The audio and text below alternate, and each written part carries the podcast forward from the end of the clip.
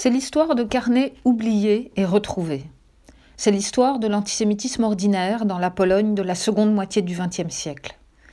Mais c'est en même temps l'une des histoires les plus héroïques du XXe siècle, celle de la révolte du ghetto de Varsovie et du récit qu'en a fait plusieurs décennies après la fin de la guerre un homme peu ordinaire, celui qui a mené la lutte, Marek Edelman. Il fut en effet l'un des auteurs du soulèvement et échappa à la mort en parvenant à s'échapper par les égouts dans les tout derniers jours du soulèvement avant de rejoindre la résistance polonaise. Le jour de son enterrement, en octobre 2009, ses enfants redécouvrent des notes sur le ghetto, sans doute consignées autour de 1967. Ces notes viennent compléter le récit déjà livré par Edelman au lendemain de la guerre sous le titre Le ghetto lutte. On y trouve à la fois une description du travail clandestin mené par le Bund et une description de la vie dans le ghetto, des échanges avec des camarades, mais plus encore dans le dernier cahier des notes sur les déportations de l'été 1942, la Grande Action, comme on nomme les opérations qui menèrent à la déportation de 265 000 juifs de Varsovie.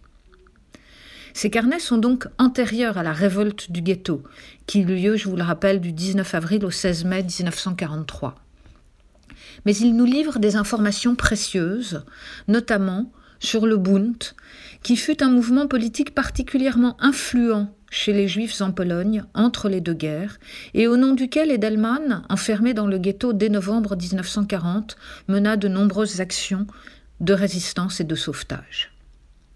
On comprend à lire ces carnets de quoi fut faite la vie des Juifs à l'intérieur du ghetto, la force des sentiments et de la peur, mais en même temps la bouée de sauvetage que constituait le travail pour l'organisation.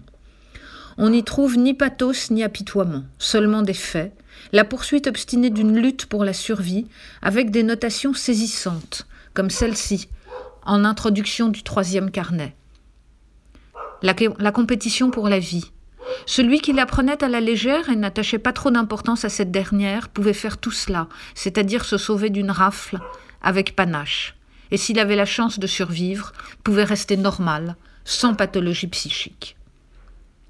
C'est l'histoire d'un antisémitisme ordinaire dans la Pologne des années 1967.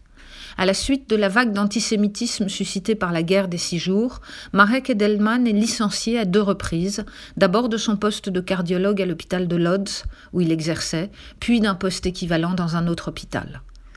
Les carnets sont le résultat de ces jours de désœuvrement et prennent aujourd'hui place dans l'histoire extraordinaire d'un homme hors du commun, tout autant qu'ils sonnent comme une protestation contre la politique de récupération de la mémoire de la Shoah et l'entreprise de désinformation historique qui se déploie en Pologne aujourd'hui sous l'influence du parti au pouvoir Droit et Justice.